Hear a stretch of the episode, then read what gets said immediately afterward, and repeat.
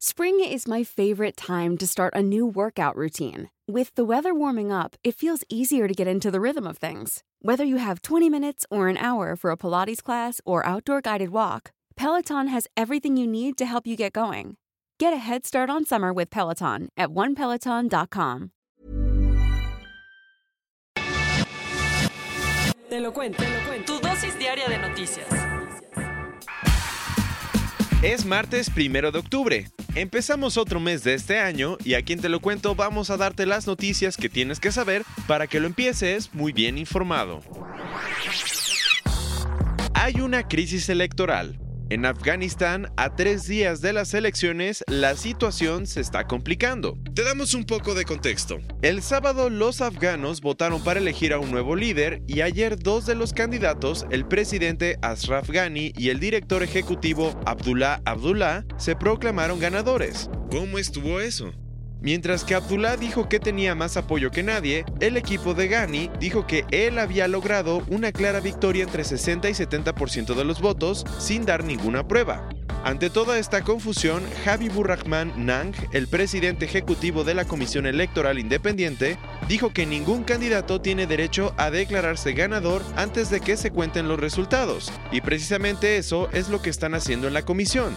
El problemita es que el conteo es un poco demasiado lento. Los resultados preliminares se van a hacer públicos hasta el 19 de octubre y los finales el 7 de noviembre.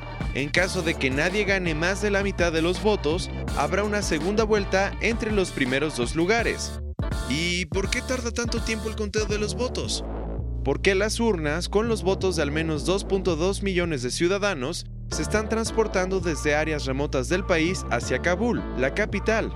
Y el proceso, como te imaginarás, ha sido peligroso, pues los talibanes han amenazado con hacer ataques. La situación es tan grave que este fin de semana, 13 miembros del personal electoral fueron secuestrados y otros 11 resultaron heridos. Un dato curioso a todo esto es que en la última elección que fue en 2014, Ghani y Abdullah también tuvieron un resultado súper cerrado y la única forma de poner orden fue con un mandato compartido. Por eso, desde entonces Ghani es presidente y Abdullah director ejecutivo de Afganistán. Lo último sobre el Dieselgate. Ayer comenzó la primera audiencia contra Volkswagen por el escándalo de automóviles manipulados. Acuérdate que en 2015 estalló el mayor escándalo industrial de Alemania, cuando Volkswagen, el segundo fabricante de automóviles más grande del mundo, aceptó que 11 millones de vehículos habían sido equipados con un dispositivo diseñado para engañar las pruebas de emisiones contaminantes. Volviendo a esta semana, resulta que 450.000 personas una compensación por venderles autos que contaminan mucho más de lo permitido. En la ciudad alemana de Brunswick comenzó la primera audiencia contra el fabricante de vehículos y todo parece indicar que el caso va para largo.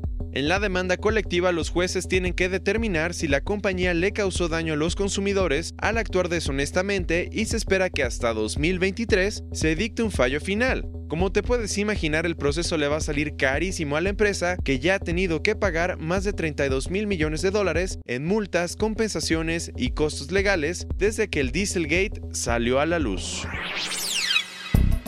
Llegamos a otros cuentos y este lunes el Banco de México, Banjico, lanzó Cody. ¿Y qué es eso? La plataforma de cobros digitales, que es un sistema para ofrecer un medio de pago seguro, rápido y eficiente a través de dispositivos móviles. Con él puedes comprar o vender productos y pagar servicios. Lo que tienes que saber es que Cody está disponible las 24 horas de los 365 días del año. No cobra ninguna comisión, funciona con códigos QR y es una extensión del sistema de pagos electrónicos interbancarios, el SPAY. Así que suena muy bien. Por si te habías desconectado de las noticias, desde el jueves la tormenta tropical Narda ha golpeado a Oaxaca, Guerrero, Michoacán, Colima, Jalisco y Nayarit. En Oaxaca una persona perdió la vida y en Guerrero hay un desaparecido. Además, en varios estados ha habido inundaciones, deslaves, socavones y algunas personas han tenido que ser evacuadas. Para proteger a la población, varios estados cancelaron clases y abrieron albergues por órdenes de protección civil, quien mantiene la alerta amarilla. Y el Servicio Meteorológico Nacional dice que seguirá habiendo lluvias intensas en algunas partes del oeste del país. ¿Sabes quién tuvo un buen inicio de semana? Al parecer Carlos Slim, pues aumentó su participación en Grupo Editorial Prisa. Ese gigante español que tiene medios bastante reconocidos en todo el mundo, como El País y W Radio. Con la movida, el empresario mexicano pasó de tener 2.82% de acciones a 4.3% y se convirtió en uno de los socios con más participación. Por si no sabías, a Slim le gustan bastante los medios, porque además de ser dueño de América Móvil, tiene una participación en The New York Times. Después de 76 años de estar abierto, ayer el penal de Topo Chico cerró sus puertas. Los detalles son que Jaime Rodríguez Calderón, el gobernador de Nuevo León, estuvo en el evento de clausura de la cárcel y explicó que el lugar va a ser convertido en un parque y un archivo general del estado. Además, el Bronco adelantó que en menos de un mes y medio, el penal va a estar abierto para que la sociedad pueda ver cómo vivían los internos y para hacer conciencia entre los jóvenes para que no cometan delitos. 350. Ese es el número de tiendas que Forever 21 va a cerrar en todo el mundo, pues la compañía estadounidense sigue en problemas y no le quedó de otra más que presentar un pedido de quiebra voluntaria. ¿Un qué? En la ley estadounidense, una quiebra voluntaria sirve para poner una especie de pausa en las obligaciones que tiene una empresa con quienes le han prestado. Con esto, Forever 21 piensa reorganizarse para poder mantener entre 400 y 500 tiendas en todo el mundo, mucho menos de las que tiene hoy, pero al menos es mejor que nada.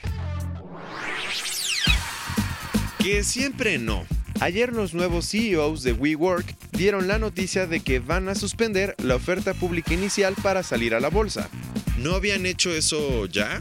Pues no exactamente. Acuérdate que la compañía decidió aplazar su salida bursátil mientras ponían las cosas en orden, pero ahora de plano decidió quitar de la mesa la venta de sus acciones. En su lugar, WeWork va a centrarse en reducir costos y se calcula que podría despedir hasta 5.000 empleados para lograrlo. Tremendo cambio de planes. Esta fue tu dosis diaria de noticias con Te lo cuento. Yo soy Diego Estebanés, no olvides darle clic y escucharnos mañana en nuestro newsletter y en Spotify.